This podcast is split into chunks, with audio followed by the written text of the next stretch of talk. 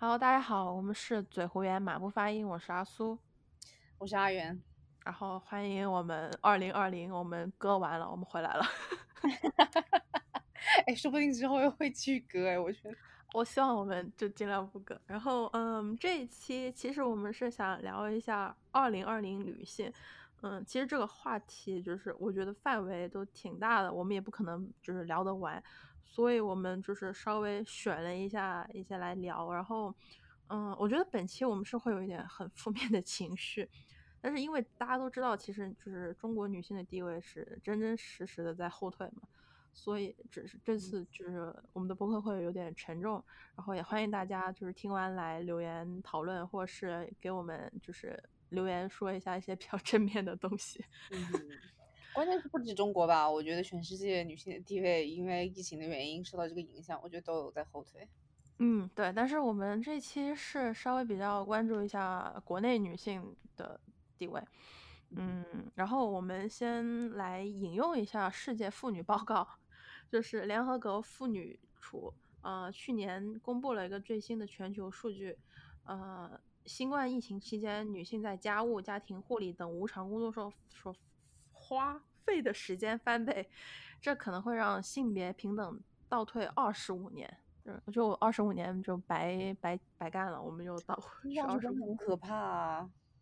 嗯，然后嗯，由于新冠疫情，就是女性从事家务、家庭护理的工作会大幅增加，她们就丧失了就业和教育的机会，然后这会让女性的身心健康可能会变得更差。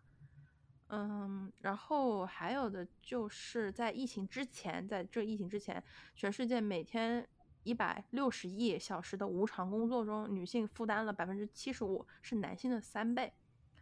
其实我觉得说到无偿劳动，我觉得女性在这方面是有点被低估，就会觉得你在家里面做事情就是理所当然嘛。对对对对，你就是应该要做这个，然后同时你还要做外面的工作，因为现在对基本上大部分女性应该都是在外面有工作的嘛。嗯嗯嗯，对。然后，嗯，二零二零年只有百分之四十七处于工作年龄的妇女参加了劳动力市场，在南亚、北非、西亚等地区，这个数字会更低。然后，只有不到百分之三十的女性参加了劳动力市场。然后，新冠的大流行将这些情况加剧这个差距。然后，嗯，此外，就是妇女占卫生部门从业人员的百分之七十，因此比男性更容易就面临被感染。嗯哼，嗯，因为很多都是护士嘛，就是护士。对对对，然后嗯，接下来这个报告跟联系到我们下一个关键词，就是在新冠大流行封锁期间，许多妇女和女孩都被禁闭在不安全的环境中，她们极易遭受来自亲密伴侣的暴力。嗯，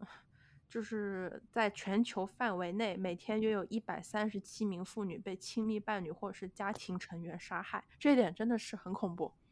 嗯嗯，而且因为因为我觉得因为肺炎的这个原因，大家都关在家里面，所以我觉得这个矛盾跟纠纷更加的激化。这样子情况下，我觉得二零二零年因为家暴而牺牲的女性的数量应该是更多的。嗯嗯嗯，所以就引来了我们第一个可以说是关键词吧，就家暴这个。嗯嗯，我觉得了一些 就是二零二零年比较知名度比较高的一些案件，是吗？嗯嗯，对对对，然后第一个就是杭州杀妻案。嗯，在二零二零年的七月六号，杭州市公安局分部接到了许某某的报警，他说他的妻子莱某某于昨日凌晨家中家里失踪。然后经过调查，二十五号警方确认了失踪的来女士是被这个报警的徐某某在家中杀害、分尸、扔至发粪池，就是太恐怖了，这个事情。对，我觉得很可怕这件事情，而且就是这个男的，感觉他是处于一个很冷静的，他是应该已经计划好了，对不对？他就是想说，我要把这个人先杀了，杀了之后，我把这个分成小块小块之后，他好像用那个绞肉机的那个是碎碎尸掉，碎尸了之后再丢到花盆之中，就是对对对，步骤非常的清晰。然后，反正他就是他的采访，我觉得他有一个。对对，他当时还对那个媒体有，就是就是对着媒体镜头，就是提出四个问题，说什么？哎呀，我的女儿怎么办？我的生活怎么办？我的老婆什么时候回来？他现在是死是活？他就是对着就是媒体镜头都很从容的回答这些东西。我觉得这种太吓人了，你知道吗？就是嗯这个完全就是可以做成一个就是那种纪录片的那个材料。就之前嗯。我跟你不是有讲过，我说这个案件。让我想到那个 Netflix 的那个我去看，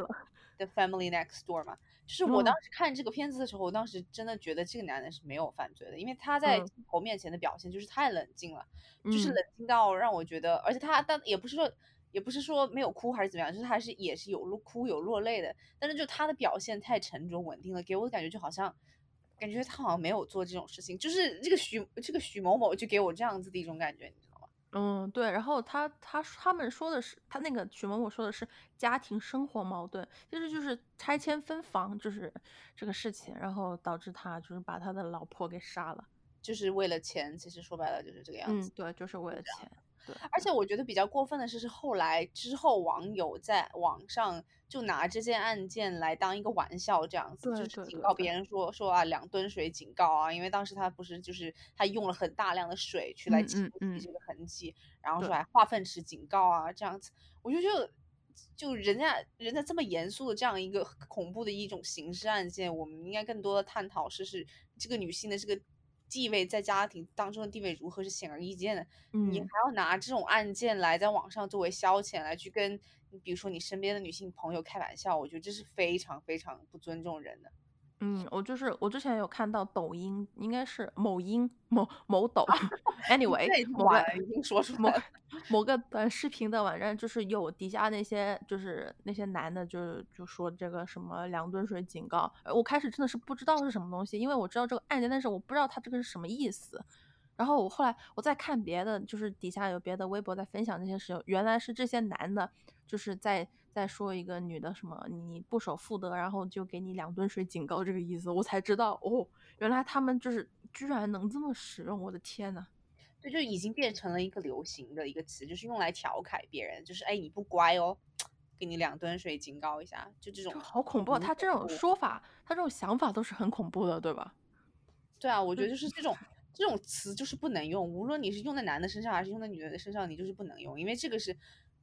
真的一真的一个刑事案件，而且假如我是跟这个刑事案件有关的一些受，比如受害者的亲戚或者说什么的，我在网上看到这种，我心情肯定也不会好到哪里去吧。就是大家都嗯拿这个、把这个当做一个玩笑，没有谁来真正对待这个生命是真正的消失了，就是被杀了，然后分嗯尸了扔到化粪池中。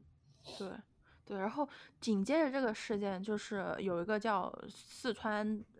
杭州杀妻案的翻版，就是在这个案件还没尘埃落定的时候，四川就爆出了一起类似的杀妻案，因为工作原因，他们夫妻俩长期分居两地，然后导致这个关系恶化。然后七月份的时候，那个丈夫曲某就趁他的妻子方某某熟睡的时候把他杀了，然后并且在第二天拖着一个黑色的行李箱出门。我的天，就是有种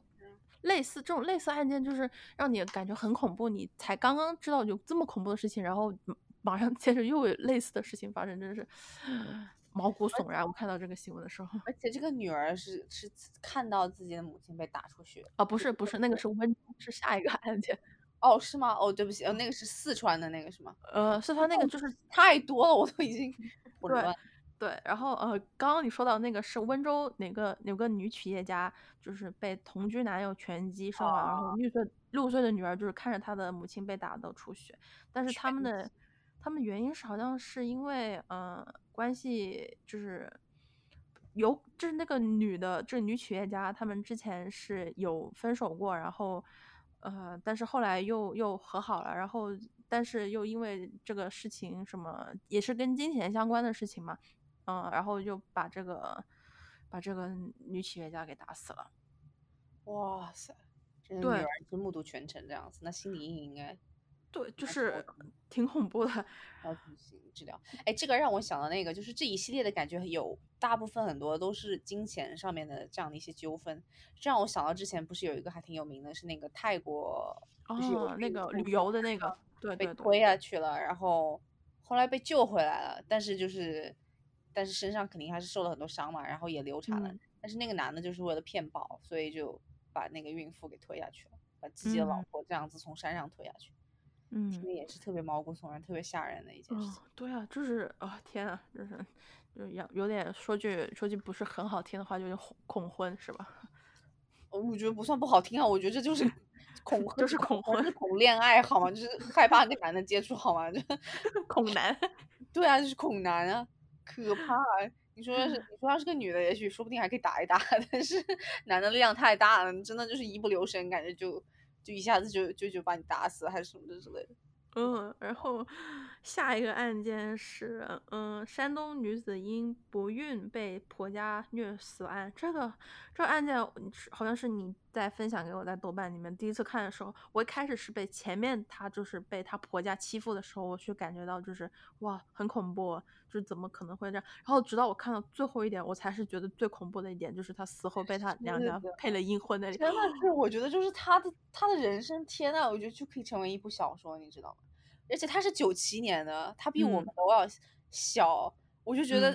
就是这种花季少女就已经就已经遭受过这么多摧残了，我就觉得天啊，就真的很难想象，她是被丈夫、被公婆这样子虐待的，然后她的妈妈也是她的，被她爸爸的弟弟就是为了给说我要给大哥配一个找一个女女人啊这样子，然后从那种石家庄那种火车站里面捡回来的女的。然后，因为这个，这个他的妈妈她本身就有智力方面的一些一些疾病，嗯，所以那当然生下来之后，好像就是方洋洋他他本人也是好像就是智力没有特别，嗯，就是跟普通人还是有有差别这样子。所以说，哦，他那他当然就是当然这个后来这个男方当时他是花了钱，花了十三万，说是花了十三万娶了她，娶了她之后就又因为后来又发现哦，原来这个女生不能怀孕。就这样被虐待啊，然后暴打呀，不给吃的啊，死前好像听说特别瘦，好像是有没有到八十斤都没有这样子的一个情况。而且他本人就是是听说就是之前是挺壮的，就是大概有一米七左右这样子，然后是挺壮硕的一个一个女生。然后后来被虐待致死了之后，然后死前又暴瘦这样子，吧吧吧。最最重点的就是我跟你两个人都觉得很恐怖的地方是死后他的娘家还给配了阴婚，就这样子又可以捞一笔钱。嗯，就是把他所有所有的价值，就是压榨到他死了之后还要这样子，就是死于虐待，葬于阴婚，就是哇，让你，当时我看到最后一点，觉得他就是最后被配阴婚的时候，我真的是毛骨悚然，就是哇，他他已经生前已经很惨了，然后死后怎么还要这么被对待，是吧？我觉得一开始从一开始就是被当做一个行走的子宫这样子，我那个男方为什么会想要想要这个女生，也是也当然也是看中。这个女生想要，就将来还想要想要子嗣嘛，想要生育，也其实也就是看中他的生育能力，看中他的子宫。结果最后发现啊，这个人原来没有生育能力，那我为什么还要娶你这样子？那可能是不是？当然，我觉得可能后来也发现了这个这个女生的智商可能没有，可能异于常人这样子，然后就遭受这样子这个虐虐待，虐待完了之后，哦，又要配一起，就又要再把她配给另外一个男人，而且不认识的，然后也是死掉的男人，然后又可以。又可以这样子来一笔钱，我觉得哇，真的叹为观止，真的这个案子，无论她的婆家还是她的娘家，都是真的是人性就是如此的恐怖嘛，就是让我感觉到当当时我看到就是，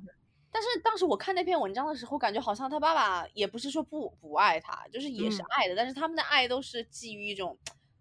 就是把认为女生能够获得幸福还是靠婚姻，无论是生前。生前是靠婚姻，死后是靠阴婚，这样子，就是无论怎么样，你不能孤孤单单的死去，也不能孤孤单单的活着。哦，怎么样都要配对，都要都要都要都要结个婚。对，就是怎么样，你都要有有个伴，就是这样子的一个概念。嗯，真的很难不恐婚哈。然后下一个案件就是松县。女子当街遭前男友打死，我我我当时不敢看这个视频，是因为我觉得说实话，我没我没敢看，我没看，我我看我看了截图，但是就是只是截图那种，比如说那种短的几秒那种 GIF 也真的是哇，真的是看不下去，你知道吗？嗯，对。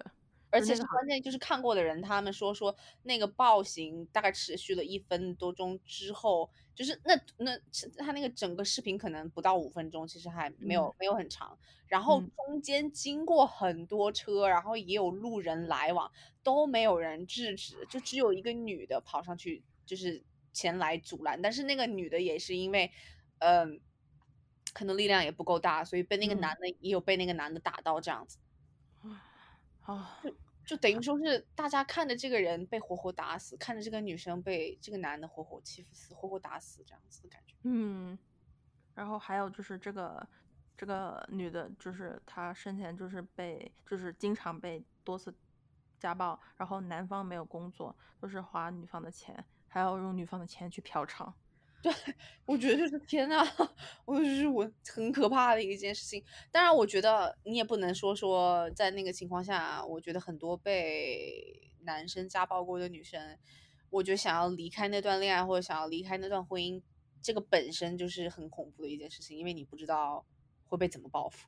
对对，就是很多人说不敢报案的一个原因，就是怕被报复嘛，就是想说，哎，我能我能忍了就算了，或者是我不不报的警，我离开他，悄悄离开他就好了。就是其实还有一个很重要的问题，就是嗯，就是家暴这个事情，就是没有被法律或是怎么样判的很严重，所以才导致大家这么害怕报复，对吧？嗯哼，我觉得是这样子没有错。一开始他这个新闻刚出来的时候，有人就谣传，然后说说啊是因为礼金啊什么这种原因啊。然后当然大家看到他，比如说恋爱八年，长达八年这样这么长的一段时间，然后他也多次就是被打，可能大家会觉得就是啊，那你你既然打，为什么不跟他分手呢？就是为什么不跟他断的决断一点呢？我觉得我觉得大家要去理解，就是。被经常被打的人，在恋爱当中，在婚姻当中那样的一个心态，我觉得你当时的状态肯定就是很恐惧，很恐惧这个人，然后自己，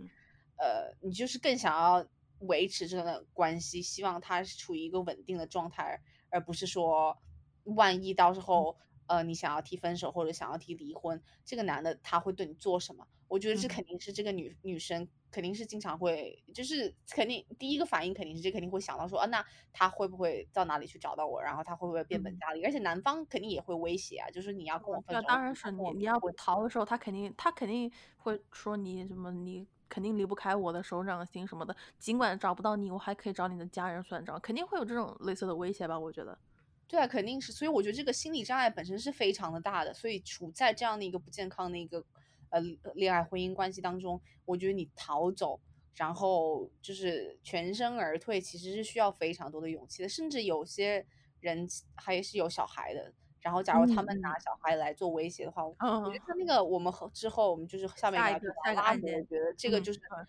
这就是符合这种情况的，因为拉姆是有小孩的，然后她的前夫不是就有威胁他说。嗯，对，就是嗯，一个中国网红博主拉姆在九月十四号的一次直播当中遭受了前夫泼洒汽油后烧伤致重死，就是重伤，然后最后半个月之后就死去了。因为啊，其实我觉得这个，嗯，他死前就经历了多次的家庭暴力，然后刚刚像你说的，他前夫就威胁了，如果你不同意跟他复婚，他就杀死一个孩子啊。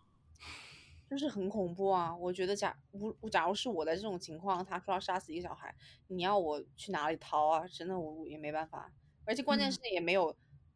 他之前有说说有多次报警，但是好像也也没有什么太大的。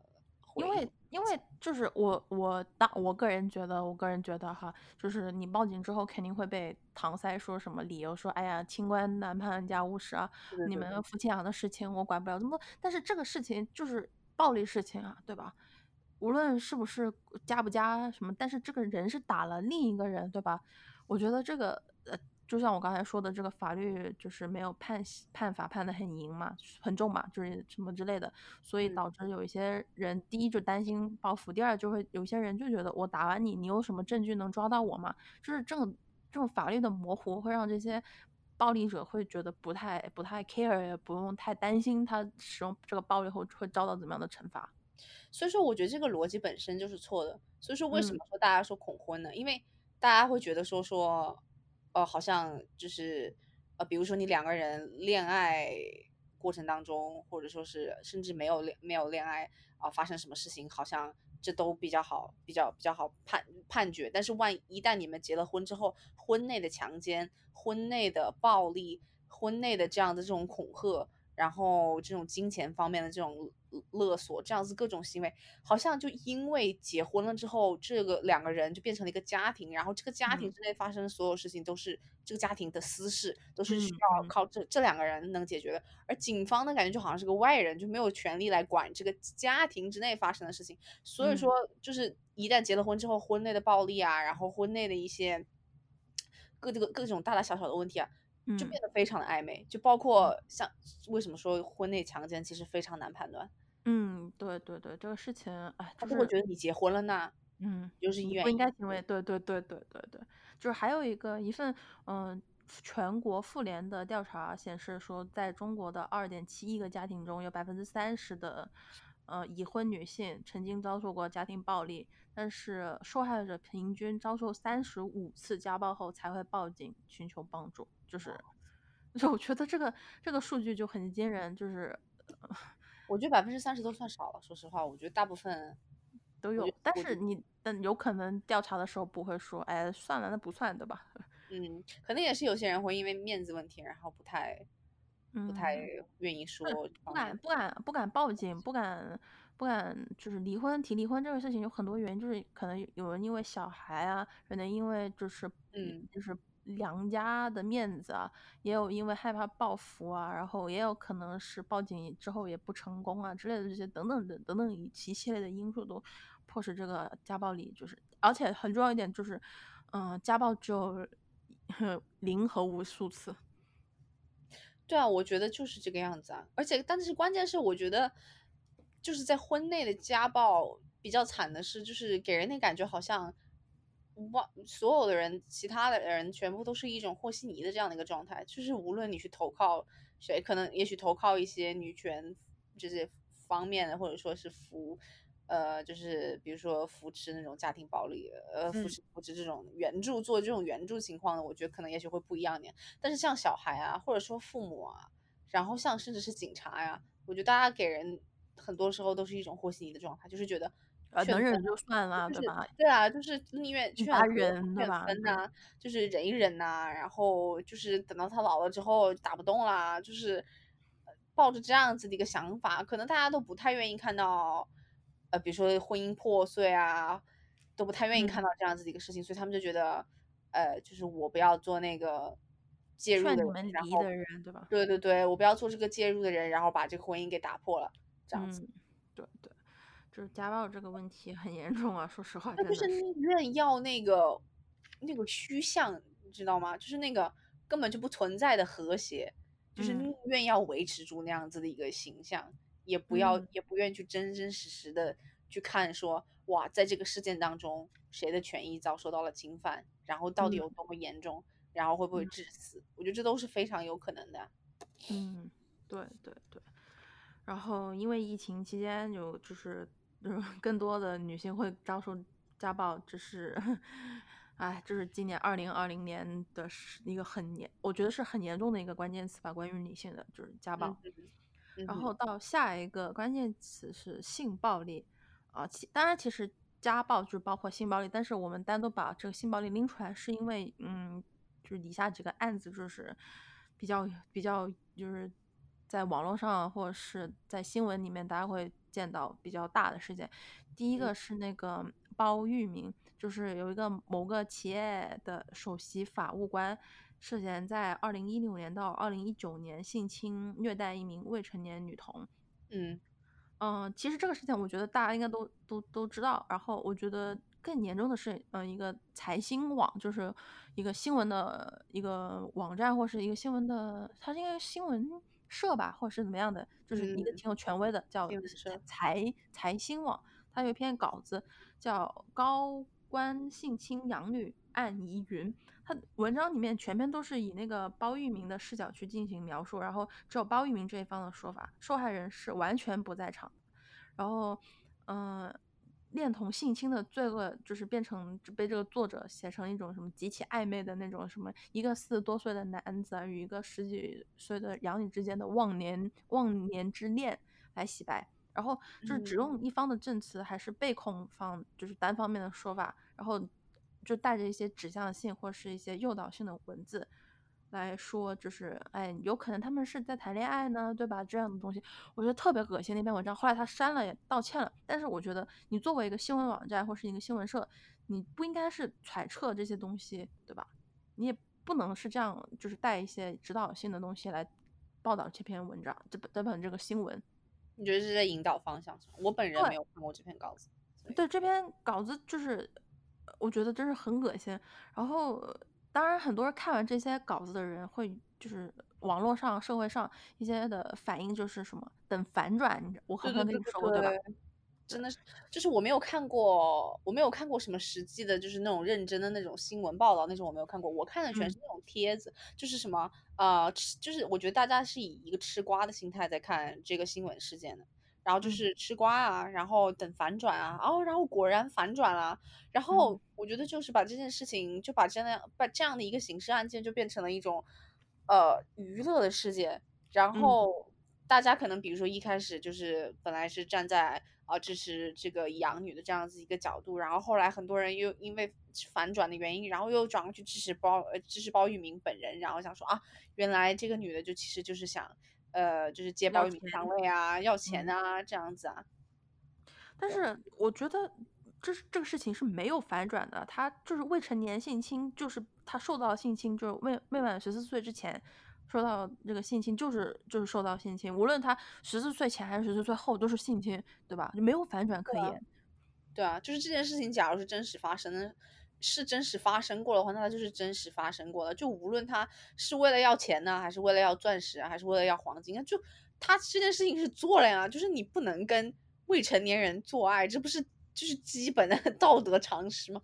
对啊，有两个，就是第一，他不能跟未成年就是发生性关系；第二，他。即使他过了十四岁又怎么样？你就是性侵就是性侵，对吧？对啊，我觉得人家不愿意那就是性侵啊。对啊，就是我觉得这个这个事情，第一那个未成年性侵，我觉得一必须得得到重视嘛。然后第二就是这个社会的反应，这个网络上的反应都是等反转等吃瓜，就是没有任何吃瓜，没有任何反转可言的。这个就是这个男的犯法就是犯法。这就是一个性侵案啊，就是 我觉得不就是就是很简单的一件事情。我觉得就是最后就变成一滩烂泥，就没有人愿意再去看这件事情了，或者说没有人愿意出来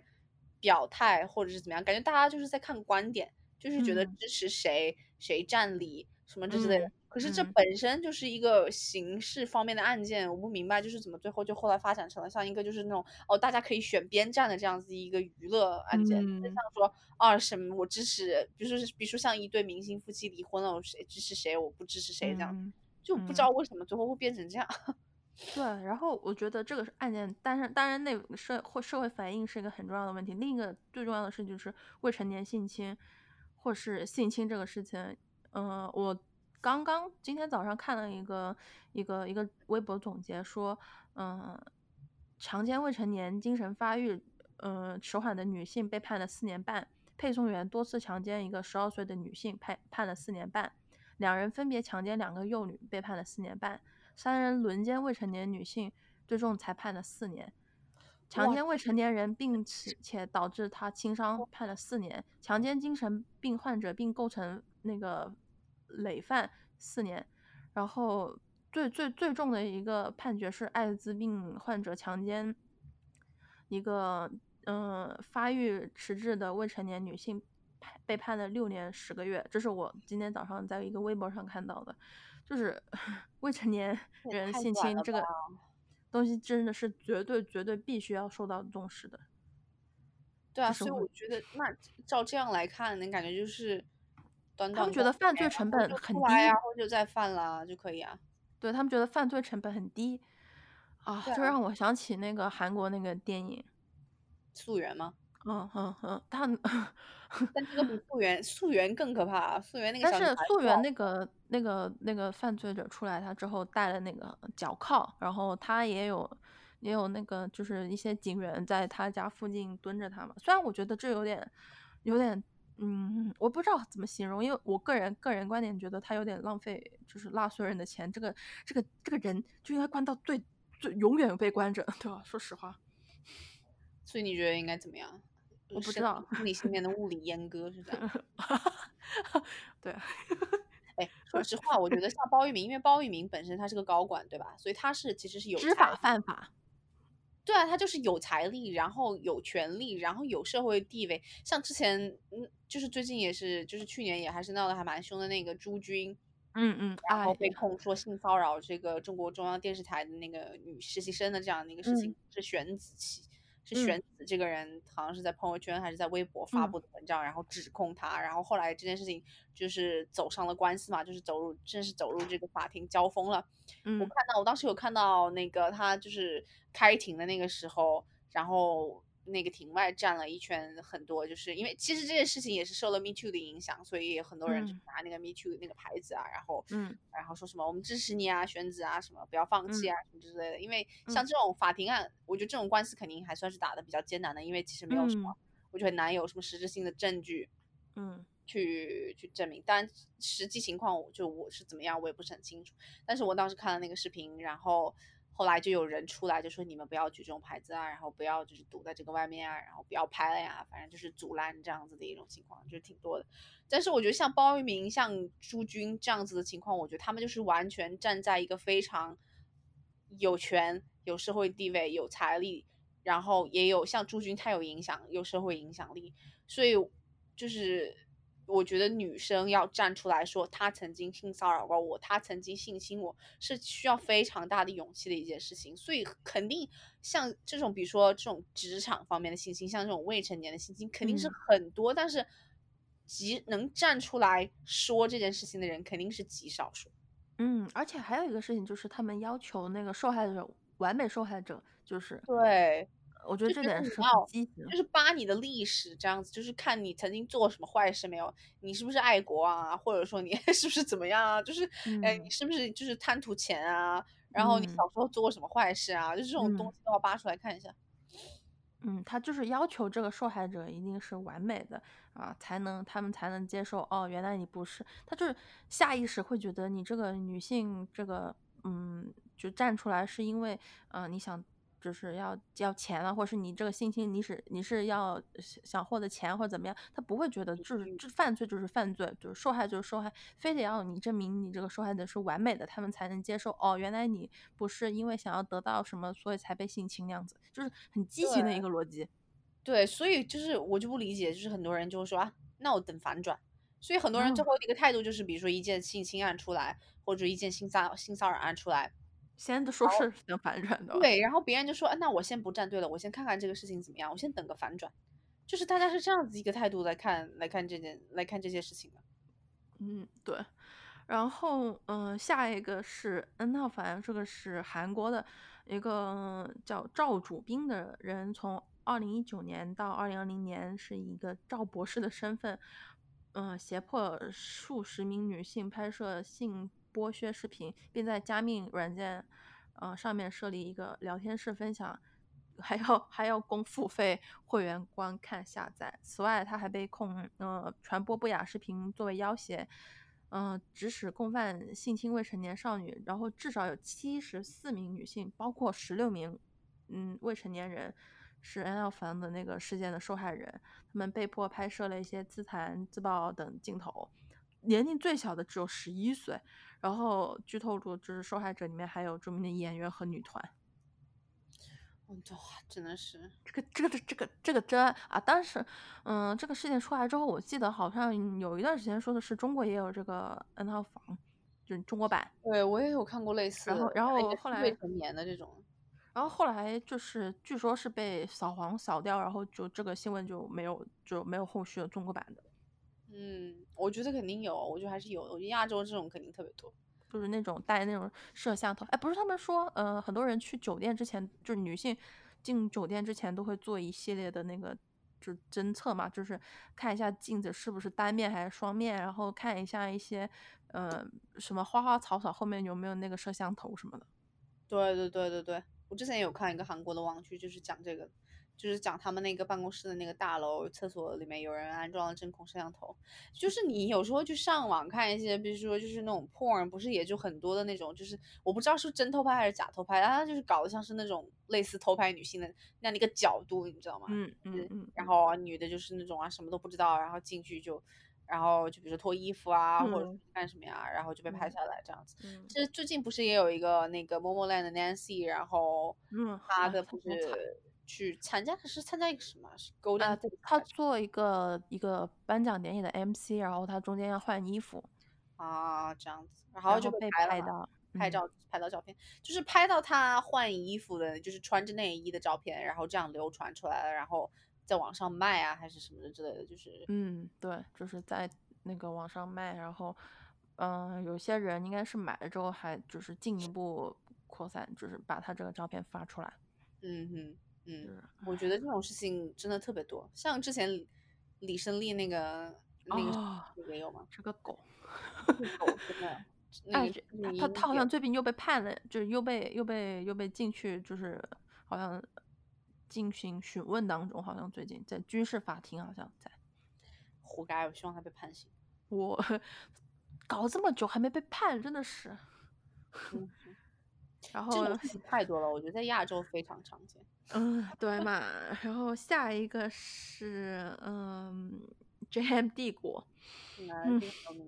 嗯，这个东西我不知道怎么火起来的，不过就很莫名其妙的就火了。嗯，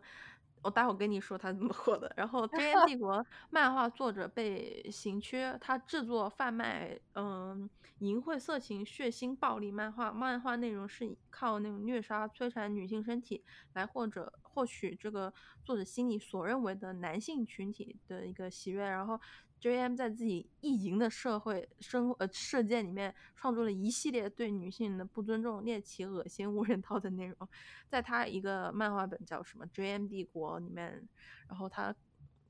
他里面的女性不是不是人类，连商品都算不上，就是天生就是男人的玩物。然后他还在国内用 QQ、淘宝等形式对其向外。售卖，然后经过网友们的不懈努力，然后大家对这个人的实名举报报警，然后还有一个豆瓣很厉害的的 UP 主，就是整理了一百三十页的报案材料后，就把这个 JM 送进了监狱。嗯，就是呃，你们刚才问他为什么火起来，其实他为什么火起来，是因为嗯，他这个这个漫画的一些观众在豆瓣、知乎等一些地方在在有点像安利。这个东西，安利这个漫画，就是希望别人来喜欢这样子，就是很变态。你变态还要分享这个变态，还要安利这个变态，然后啊，好吧，你们都被抓了，对吧？嗯。然后嗯，这个他被抓了，嗯，是因为他贩卖这个色情这个漫画。然后嗯，他被曝光了之后，还有一些就是一些他的粉丝为他就是呐喊助威，说什么嗯，要思想自由，要创作自由。我说实话，这个漫画就不配谈任何创作自由，它里面涉及了一些儿童色情内容，这是犯法，对吧？自由个屁！好生气啊！我我有我有看过他的那个推特，然后里面画的一些东西，就是确实是非常变态。但是他的粉丝当时支持他的一个理由是，这个东西本身就非常的小众，而且说实话，确实我觉得他画的一些东西。感觉有些似曾相识，就是啊，他被他被说里面他的漫画是有抄袭的，哦，真的吗？有时候 是抄袭的吗？嗯，哦，那怪不得，就是因为我觉得我不知道是可能因为我有看过日本的一些就是那种画作，我觉得他的画的风格就很像日本的一些变态漫画，日本的变态漫画都很变态的，就感觉都差不多都是这种这种变态的风格，嗯，当然我不是说这是对的，我觉得这是很变态，但是我觉得就是好像。就是在，就是有一种那种 deja vu，就是感觉好像在哪里看过这种感觉，就说明很多人应该都做过，或者说看过这种事情，或者说画过类似的东西。嗯，但是我觉得你再怎么小众，你都不能就是犯法画儿童色情吧？对，儿童色情是不行。不是，我觉得就是这种把女性也不能就是不尊重女性，把女性，哎，它里面。因为我们这里不能人类来看，就是把女性当做一种，我不知道该怎么形容哎，就感觉是那种很恶心。我说实话，因为嗯，我看我在豆瓣看过那些打过码的一些图片，很恶心，我都不知道怎么把这个东西给描述出来，因为实在是太恶心了。他把女性就变成一个一种器皿，一种机器，就是很恶心。完完全全把女性不当做人，就是很恶心那个的，这样子。对，因为他画的一些女性其实都是那种，我觉得是男性投射的女性形象，就是那种胸特别大，嗯，然后身材特别的丰满，然后身上和脚上啊，就是带了一些就是那种被虐待的一些东西，然后比如说这个女生可能还在哭啊，或者是还是怎么样，但是其实她本身很爽，就是我觉得这个形象是一个。大部分亚洲男生可能 A 片看多了之后都会投射的这样子一种，他们觉得女性，嗯，的性形象就是这样，是的。虽然嘴上说我不要，但是其实我很爽，就是这样子的一个，嗯。然后还我觉得他的漫画的恶心程度就是。不仅仅是限于这一点，它里面太多太多太，它里面的设定很恶心，它的画风很恶心，它的内 容很恶心。是那女的好像弄作什么坐便器还是什么？对对，我就是我就是我很难，我看了之后我都很难，就是通过自己的话来描述说出来，因为太恶心了。真的是当时看完之后，我就很想就就穿过网络网线揍他一顿。你不是我们我们其实都有举报，对不对？就是对对有 举报推文。对，我举报了，举报了。然后，嗯，但是有很多人就维护他，认为这是一种自由，就是这是一种创作的狗屁自由，自由。而且最好笑的是，就是我。后来还在一些推特上面推文看到他发的推特，他说啊，希望大家要尊重女性啊。就是虽然我画的是这样子，但是我只是我个人的意淫。就是其实我本身还是挺尊重女生的一个人的。就是希望大家看完了这个东西之后还要笑。我觉得你画的东西根本就是相反的，你这到底在说什么东西？我看到他的漫画，然后我就很想穿过网线来。就揍他一顿，真的说是。你说，假如那这样子的话，那我我们就是女生是不是也可以就是创作类似的作品呢？就是比如说什么虐待、残杀男性的身体，把男性什么肢解开来，然后把男性的一些什么身体部位放上一些什么东西，然后让这个男性看上去很爽。那这也算是就是创作自由嘛？就是这种感觉。然后我还在上面加上一句，画完了之后我在上面加上一句，我说其实我本人挺尊重男性的，就是希望大家都尊重男性，就有说服力吗？天呐，我觉得，哎，就真的是当时看第一次我在豆瓣知道这个事情的时候，我真的是想一拳打爆这个作者。说实话，讲，我真的觉得这个人真是真的是，但是网上有不同的反应了。我觉得也只能说说支持他的永远都会支持他，而且支持他的人会因为他反而会因为就是他被呃抓了，就是这样子的情况，说不定会更支持他。哼哼，我不知道，反正就就想一拳打爆他。现在 现在还是想说起这个东西，还是想一拳打爆他。说实话，我觉得就像这种漫画，这种变态级别的漫画，以及就像那种 A 片，我觉得全部都是男性意淫出来的女性，都不是女性真实的形象。嗯嗯，对，我觉得这就是问题毛病所在啊。就是男男的投射出来的，就是他们想要的这种女性身材，或者说他们以为女性喜欢的，在交往恋爱当中，他们以为女性喜欢的，其实都不是女性喜欢的东西。对对，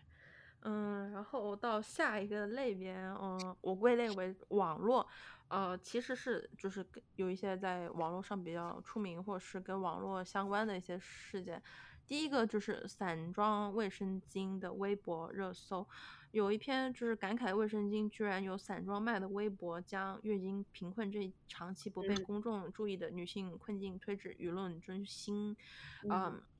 看了一下这个调查，卫生巾的税率在全国、全球都是挺高的。德国百就是要交百分之十九，嗯，呃，不过它近些年好像下调到百分之七，然后印度是百分之十四，中国是百分之十三。这个卫生巾居然不是，居然不是必需品，居然税这么贵，我这真的是惊讶到了。而且他们好像最近那个，我看到他们好像最近中国好像新出了一个什么政策，好像把包皮囊括到了那个可以报销的那个，对对，可以报销的那个医医保，对医保里面。但是但是像这种卫生巾什么这种都不是，所以当时网上有意有意见嘛。嗯，对，很重要的一个是男生男性不知道，就是很多男性都不知道，就是女性对这个卫生巾的那个量还挺多，需要这个量还挺多。就是你想，就是女性一天要换几片，晚上，然后有的女性来的姨妈期间还更长一点，需要七天之类的。那我觉得他们都根本就不知道，就是我们需要卫生巾这个量是有多大，所以他们还觉得啊，卫生巾不是很不是很贵啊？为什么？对啊，卫生巾都买不起，你也太穷了吧？就是这种感觉。对，真的是。嗯，还有关于卫生巾，我觉得就是还有一种就是长期的，就是大家有意就是会避免谈卫生巾或是月经这个东西，我觉得应该叫月经耻感、羞耻，嗯，对吧？我觉得是，嗯，就是一种性教育的缺乏吧，说实话是，嗯哼，没有错，我觉得是的。嗯，之前那个，我觉得月经这个东西本身。被当做是一种劣势看，女生所自带来的一种劣势来看待的。嗯，还有甚至很多情况下，我觉得都是被忽视的。像之前那个肺炎，呃，比较在在武汉比较猖獗的时候。然后当时不是大家都集体送一些那种物资嘛？然后后来他们会说啊，就是卫生巾这个资源会其其实挺缺的，大家应该要去捐卫生巾。然后后来大家才组织起来捐卫生巾这样子。嗯就感觉卫生巾的存在或者女性月经这样子一个事情，感觉经常容易被大家忽视。然后在各种职业情况当中，也总是被当做一种就是啊是一种劣势，呃是一种劣势这样子。比如说。在某些特定的职业方面，比如说需要你去出勤，或者需要你去到外面，呃，占比较长的时间，或者工作比较长的时间的时候，大家就觉得啊，那我们比较 prefer 男生一点，而比较比较不想要雇佣女生，因为很重要的一个原因就是女生会来月经，然后或者说女生会怀孕，或者说女生会有什么这样那样那样这样的一些一些情况，或者说女生的力气没有那么大什么的之类的。嗯嗯，就感觉还有就是像学生期间就是。有些女同学会就是很很害怕别人知道她来来月经，然后拿那个姨妈巾、卫生巾的时候就遮遮掩掩什么的。对对对对对对对对对，就放在就一不留神掉在地上了，我就特别害怕被别人看见这样子。对，我觉得很桌上摊开，妈的，七天七个颜色。哎哎，这这个其实是性教育的缺乏，呃。我觉得说到性教育的缺乏，就是引申一个更重要的问题，就是性教性教育就是那个性教材，就是有一些地方的学校就是推出一些性教材的课本或是课程，然后就他们家长会反对，就是弹色里面就会觉得哦不能，他们不能知道任何性的东西，就不能然后有任何性的知识，就导致了很多女生。或者是很多男生都不知道这个生理这个东西，嗯，就会有一些有一些男生不是说因为看到广告姨妈巾是蓝色的，他以为女生来的姨妈就是蓝色嘛？就是完很蠢呢。哎，所以我觉得就是性教育这个方面，我觉得是需要大力加强的。然后一些政策方面也需要一些支持，比如说卫生巾。还有一个，我觉得就是。就是痛经这个方面，其实大家都有，对，可能或多或少都有这样子的一个问题。我觉得就是很多女生会受一些教育的影响，认为就是吃止痛药或者吃一些药物来控制它是对身体不好，所以他们就宁愿去忍，就是什么都不吃，比如说宁愿喝点红糖水什么，就是一种安慰剂的这样子的一个作用。其实就是就是能够控制痛经。其实是有很多方法的，就是我当时在高中的时候，我痛经，我痛经的时候，我妈都会跟我说说不要吃这些东西，就是对身体不是很好，就是不要做这样子事情。所以我每次真的全部都是忍过去的，你知道，就是痛到吐，我也是没有吃过。啊，我我有见过有女生，就是我上学的时候，女生痛经，因为痛到晕过去，然后要叫救护车。对啊，就是很多人就是有这样子的情况的，但是大家就是不知道为什么就抱着一种啊。自然的才是最好的，就是用自己的意志力把它熬过去、挨过去，这样子才可以。其实就是你可以吃止痛药啊，再不然的话，你可以去找医生开这种避孕药，就是这种就是常规避孕药，你就每天吃。每天吃的话，你就是当然你是它是每天一天一颗嘛，吃了的话，它不光可以有效缓解痛经的状况，然后也还可以让你的情绪在那段时间，比是有些女生不是在这种情绪来之来之前之后情绪会有点。起伏，因为受荷尔蒙。对对对，他说那个也有助于调节，所以就是后来我发现，其实控制痛经就是让它不痛经的方法其实挺多的，就是我可以采取这样那样的做法，我不一定非要每天每个月到了那个那个那个关节，然后就是要靠什么红糖水啊，要靠自己的意志力啊去 挨过去这样子，其实我一定我不一定非要那样子，你知道吗？对对对，然后说到这个卫生巾，嗯，就是。嗯，有一个叫“春柳计划”的一个慈善计划，就是给留守女童提供一些生理期的关怀，然后给他们送卫生巾呢，然后给他们做生理课程。我觉得这是很好的。然后我好像跟你说过，有另一个计划叫“春雷计划”，对对对，听过听过。然后它原来是帮助一些贫困的女生受到教育，这个这个机构，然后它嗯相对来说是更加关注一些女生贫困女性。然后，但是今年被发现，他其实嗯也帮助一些男性、男生就贫困男生。呃然后他的解释还说，他不能就是不能忍受，就是看到贫困的男生而不帮助。但是说实话，他如果不被网友曝光的话，他就是还会继续隐瞒下去，他会帮助男生。我当然知道，就是贫困男生女生都应该会就是需要大家的帮助，但是你这个这个计划的最最初的初心就是要帮助女性啊，就是女性，因为大家你看到你是帮助女性才给你赚这个钱的，你拿这个钱去帮助男生，我怎么说我也觉得说不过去。就是你不要骗人嘛，就是你说我帮男生，你就。大方的说，我这个计划本来就是要帮男生的。但是，假如你这个计划一开始本身就是只是限定于贫困地区的女女生的话，那你就是你之后，假如说你计划有相应的调整，你要适时的告诉大家，而不应该瞒着大家。那这样子就是欺骗啊。嗯，虽然我知道有很多这些计划，但是说的，我记得前一年还是前两年，嗯，也有就是说帮助贫困山区的学生，没有说男女了。但是你到最后发现，你给这个女生。提供一些衣服啊，或者是课本啊，上学的机会，他家里面最后都会让给他的弟弟或者让给他的哥哥。嗯，我觉得这是一个很常见的情况，很多情况都是，比如说啊，嗯，这个女生然后在外面打工啊，或者说是怎么样，然后对，赚钱用来给弟弟和哥哥嗯上大学啊，上学上学啊这样子。嗯，对，我觉得就是像这种春蕾计划，他说好是要帮助女性的，我觉得这个这个出发点很好，对吧？我只想帮助这些女孩，然后到最后你还是骗了大家，我觉得就是很打击人的，很打击就是大家的这种捐捐资的这种心情。就是说实话，我怎么知道我下一个说好帮女生的女性的那些计划是不是又拿去给男生了？对，所以我觉得这就是做公益的一个很难的一个的的一个情况，就是。这个困境，我觉得是客观存在的，就是你如何公开透明你的计划，然后钱都用去了哪里？我觉得你作为一个公益组织，你不做，你做不到公开透明，没有让大家看到，就是你最后的钱都是真正用来捐助呃贫困地区的女性的话，我觉得你这个信任没有了，大家就不太愿意，就不会再愿意再支持你这个公益组织了。这是信赖感，我觉得这是一个很重要的事情。嗯嗯，对，所以到最后这个卫生巾啊，这这个卫生巾最后最好的消息就是英国免征这个税了。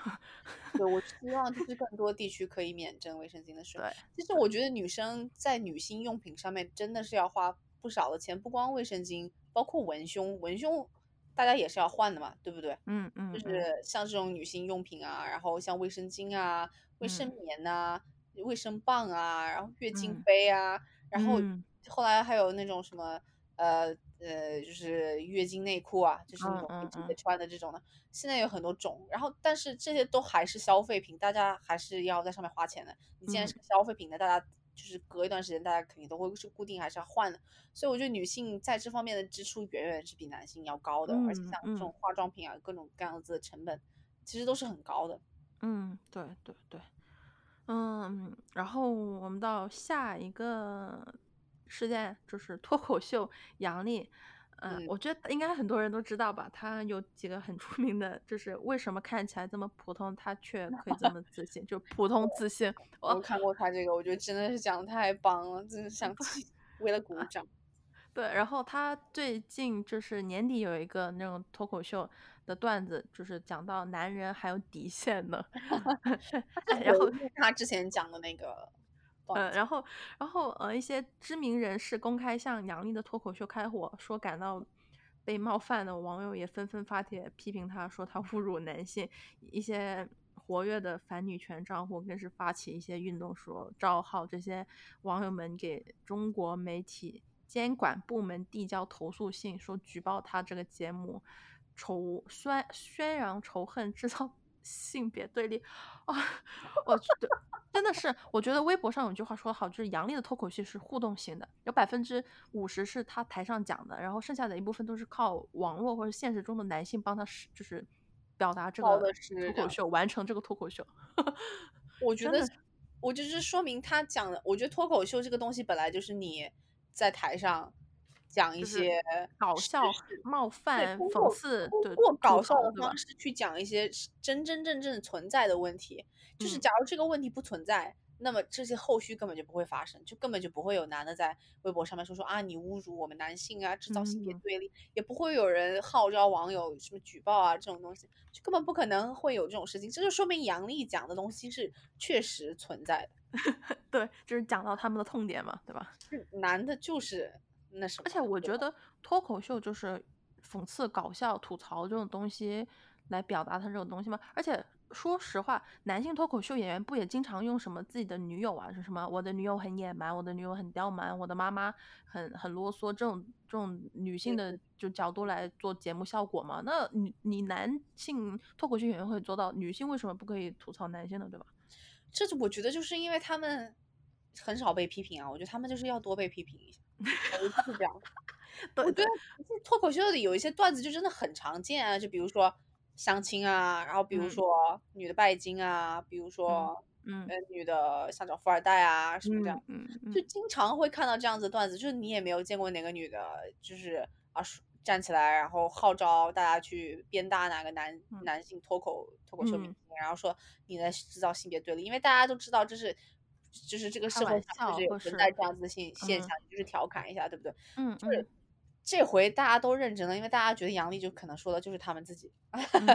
而且我觉得是他们就是觉得了，觉得杨笠触及了他们男性话题的这种什么权利，比如说就是。嗯，我好像我好像有跟你推荐过一本书，叫《Man Is Brings Things to Me》，就是说，呃，中文名字叫《爱说教的男人》嘛，就感觉 他们就是被，Yeah，对，然后就是他们觉得他的这个话语权是受到了就是杨笠这个这个的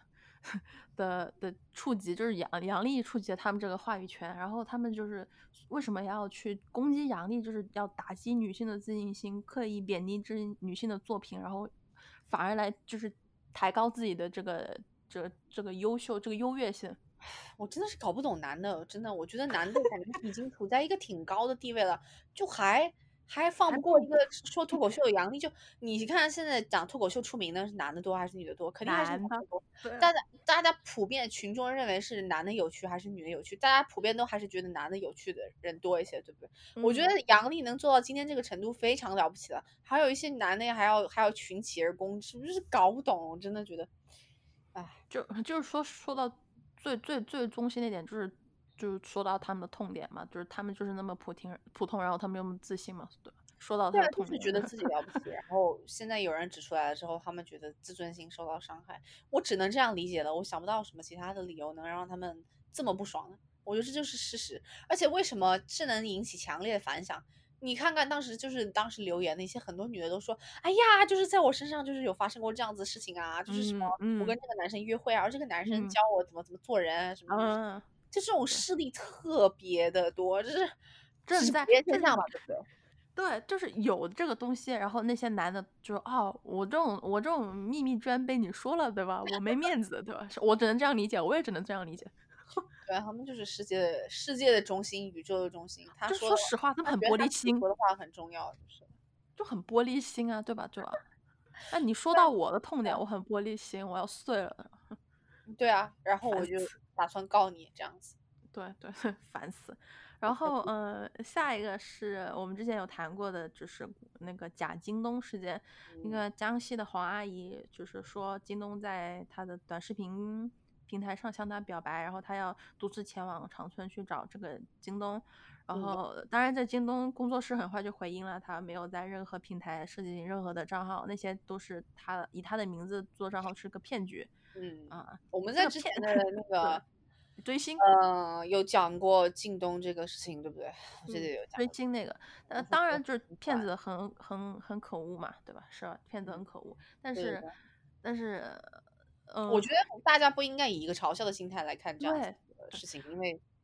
对，而且嗯，这个阿姨我看了一些缺失呢，真的，嗯，阿姨在在有一些阿姨就是事件背后的报道。就说这个阿姨医生都是为了这个家庭，她没有自由恋爱。那个男的是被家里安排，而且最最最，我就很惊讶的一点就是，我前段时间做这个 research 才知道的，就是他没这不是自由恋爱，然后他这个男的是入赘他们家，然后呢，呃，他要他要他的孙子三代还宗，你是不是不知道三代还宗是什么东西呢？不知道，我给你解释一下，就是男的入赘到女方家，然后就要他们的后代就是改姓成这个女方的姓，然后到了第三代，就是这个孙子要改回他爷爷的姓，叫三代还宗。所以这个，嗯，还宗就是所以这个阿姨的老公就是想要他的孙子改回就跟他姓。OK，那然后呢？然后就嗯就很莫名其妙啊，就 是，我觉得大家对姓这个东西真的好执着啊。对啊，然后，而之后这个阿姨我觉得挺惨的，她的小儿子要过继给她的舅舅，然后 她的她的儿子就是负债一百八十万。我的妈！那真的是有靳东可以安慰他了。我希望靳东真的去他家做一些 fan fan meeting 啊，fan service 啊，做一些这样。我觉得很需要，对吧？我觉得需要，可是我觉得靳东其实是在那种电视剧上的表现，让我觉得他应该可能不太会去做这种行为、行行这这些行为吧。他不如去喜欢一下，就是那种韩流明星，或者说日本的那种。哎，说真的，之前就那个台湾有一个有一个女的在那个台湾的那个地铁站包了一个车那个灯箱给那个丁田启泰，嗯，设计了一个东西。丁田启泰他自己。就是手写信给那个给那个粉丝，就是手写中文。哎，说实话，这种 fan service 真的是日韩 idol 做的太好了，真的。所以说，阿姨，你不要喜欢京东，你就是你喜欢什么类型，跟我们说一下，我们为你谋色一个，就是物色。木村拓哉行吗，阿姨，对吧？比京东要 帅一点吧？对对对不起，如果有京东的粉丝。对不起，木村拓哉比较比较红啊，就是演技演的戏也多啊，就是更多可以看的东西。嗯，而且而且你知道吗？就是日本、韩国这种，呃，事务所这种经纪公司，如果你写信给他们，他们有可能会把你的信翻译，然后给这个爱豆看的。那是日本的吧？嗯，韩国也有吧？如果除非如果最好就是你能写他们那个国家的语言，但是写不了，你可以写中文。有可能就是有可能会被就是翻译成信，然后给这个爱豆看。那不如写给木村拓哉吧，木村拓哉还有微博，每天都发呢。哦，真的吗？那我还不知道。哎，你去留言。日本的那种 日本的艺人，我觉得真的是非常惊艳，尤其是像那种可能。类似这种，比如说刚刚大红的这种的，我觉得哦，对对对对对，没红的也很也很敬业，没关系。没红的当然敬业了，因为还没红。对对，没有没红的 fan service 更好，我跟你说。对，哎，好，要去 follow 一下没红的人了，突然觉得找找一下没红啊，我推荐假面骑士。我们怎么怎么从假静东聊到这个？反正不管怎么样，我觉得黄阿姨在情感方面肯定是有很大。一一块的空缺，所以这才才是他在短视频平台上想要寻求一些情感慰藉的这样的一些原因。嗯，然后下一个，其实这个阿姨也有同样的问题，就是呃，五十六岁的阿姨逃离家庭自驾游，然后是河南郑州一名五十六岁的女子收拾行李，开着小车自驾游，她一心想要远离窒息的婚姻和生活状态，不刻意制定规计划，不规归。就不定归期，只想往温暖的南方去。嗯，我觉得这个好励志，好励志。对，但是呢，我看到有一个相关的文章的标题叫“嗯，五十六岁女子逃离婚姻自驾游是这是女人的胜利，也是女人的失败。”嗯，然后他有就是有一个一些网站采访了这阿姨，问这阿姨会不会离婚，阿姨说不会离婚，回去之后还是会履行就是自己的职责。就是生孩子，生完孩子带孩子，带完孩子带孩子的孩子。生孩子啊？这位不是已经五十六岁了吗？对，我但是这个阿姨就是她不会离婚，就是他的意思就是他的他一生都是为这个家庭付出嘛，然后他就是生孩子、结婚、生孩子。这个家庭付出，这只是他的一次离家出走这样子。对，他不会离婚，其实因为牺牲已经成为他的习惯了，所以他不会说想要离婚，或者是，而且他也有女儿，他。我觉得阿姨这种年纪，或是阿姨这种想法，应该就是不想给女儿带来不完整的婚姻家庭之类的这种，所以，嗯，这个逃离，我觉得是一种算是阿姨的一种觉醒，或是一种女性觉醒。但是阿姨说早晚都得回去，嗯，我觉得是阿姨就是精神上有点解放，但是实际上就是现实中她她还是屈服于这种残酷的现实，就是还得回去。呃，所以我觉得离婚这件事情本身就是一件很难做到的，因为就是牵挂的太多了，记挂的太多了，而且越往后面走，这个婚姻越长，我觉得你就越习惯嗯，这样的一种模式，就越难逃出来。嗯，当然我们也这样讲，好像我们把婚姻都讲的，好像是有多么不堪的这样子啊。但说我就说一开头就说我们这期有点负面嘛，好像我们都讲的是这样子，但是我我真的是觉得，我觉得就是感觉就是最后会变成像他的情况，我觉得可能最后就变成一种习惯了，就是他，嗯，就是他习惯了婚姻这样的一个模式。对阿姨说，她跟她的丈夫就是 A A 制，全程 A A 制，吃饭 A A 制，那个路费 A A 制，然后一人一个屋，然后也不互相打扰对方。嗯，这样子也不错。反正怎么讲呢？我觉得就你没有必要去刻意羞辱一个不愿意离婚的人，你也嗯，对，你也不要，你也不要就是冷眼看待一个决意离婚，然后成功离婚离婚掉的人。我觉得就是大家不要给人贴这么多标签就好。真的，我觉得就是这样子，就是无论你是喜欢单身，还是说喜欢想要成就，还要成想要成家，嗯，对大家就不要下这么多标签，下这么多定义，我觉得就好了。我觉得大家就是按照自己舒服的生活模式来做，然后有相应的政策、相关的一些条例、相关的一些辅助，可以保证弱者的权益。我觉得这是这是最重要的。对对对。然后，嗯，我还最后分享一个数据，就是二零二零年全球性别差距报告中，中国排在第一百零六位，十年前是六十一位，就是 which mean 就是我们我十年前我们居然还不错，对，就十年前，这我们反而离这个平等越来越远了。嗯，其实不只是我们上面提及的这些关键词和事件，就是还有一些，比如说什么两性职场参与度差距在拉大，什么女性对对对，我也有看过相应的，他说这个女性董事的人数就是在高层的层的职位，就是是核心地位减少的，嗯，就核心地位嘛，比如说什么，嗯。一百个男的高管或者部长，然后只有七个是女的，然后百分之二十九的那些什么上市公司都只有都没有女女性，就是董事长职位。嗯哼，然后还有重男轻女，我们之前有一期讲过重男轻女也很严重嘛。对对对对对，我觉得这是一个很可怕的现象，就是你看到女性因为各种各样的原因在职场上面慢慢消失。就是不断减少，就是越来越少的女性出现在职场，越来越少的女性去担当一些高层的地位。我觉得越来越少的女性去担当高层地位，也也她们也能够，她们也就没有办法提供更多的资源给后辈女性，就是上升平台台阶，你知道吗？就是对，假如你看不到一个榜样的话，你肯定就觉得哦，那这个这个就是我的天花板了，那我还是最好还是结婚。家人生子，对对对，而且因为这个二胎的原因，我觉得导致很多女性女性就是生了一个女孩之后，必须必须就是后面要就是希望想要一个男孩，再去生一个男孩，对，这样子这样的一个情况，我觉得挺多的。其实，在国内，说实话，嗯，就是越来越严重吧。说实话，我觉得重男轻女反而就是变得越来越严重，就很可怕，很可怕的情况。嗯，然后还有一些别的一些什么，嗯，对于女性的丑化，什么荡妇羞辱，嗯，女性丑化这一点，嗯，我们稍微带过一下，就是那个有一个前段时间有一部剧叫什么《最美逆行者》，然后里面污蔑一些抗议的妇女，哎，这个太无语了吧，说实话，《最美逆行者》嘛，就是那个抗议剧嘛，嗯，就是里面就是。就污污蔑一些，就是抗议，这真实事件里面很多抗议期间都是很多女性付出很大的牺牲或是很大的努力，然后在那部剧里面就会显得这些女性啊只想要回家，只想要活命这样子。嗯啊，都是男性的伟大是吧？嗯，对，所以嗯，说实话，当时不是还有女的，就是集体什么剃光头啊，还搞这种，就是被逼着剃光头，搞这样的一 种对壮举，不知道是在干嘛。嗯，对。